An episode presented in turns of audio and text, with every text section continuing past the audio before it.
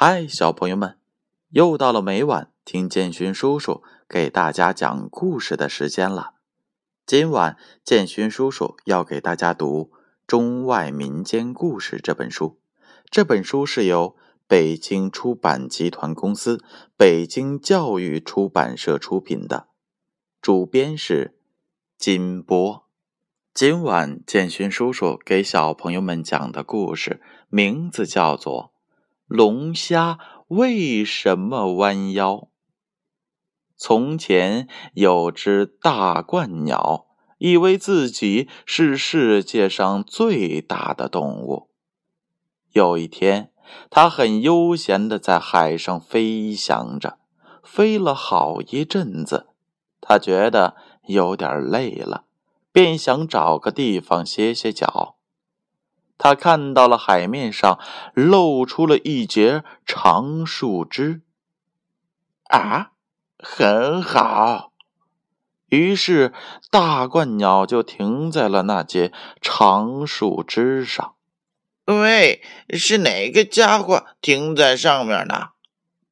突然传来了一声喊叫。大冠鸟听了。不甘示弱的回答道：“啊哈哈哈哈是我，世界上最大的动物。嘿嘿嘿，嗯，真可笑，世界上最大，你知道吗？你站着的地方只是我的一根胡须呀。”接着。从海面上冒出了一只很大很大的龙虾，大鹳鸟从来没见过这么庞大的动物，它的身体要比自己的大十几倍呢。大鹳鸟被这只巨大的龙虾吓了一跳，只好赶快飞走了。龙虾心里想。我才是世界上最大的动物呢！于是他很骄傲的在海面上跳来跳去，最后跳到了脚酸，也想找个地方歇歇脚了。这时正好看见了前面有个大洞。呃，太好了，太棒了！我就在这洞里睡个觉吧。可是他刚进到洞里，就听见了呵斥声：“快，快滚出去！我是世界上最大的动物，你竟敢对我这么不客气！我是鲸，你会比我大吗？”大冠鸟不解地说：“鲸，鲸是什么？我从来没有听说过。看样子你实在是孤陋寡闻，还敢号称世界最大。现在你正在我的鼻孔里呢。”说完，打了一个喷嚏。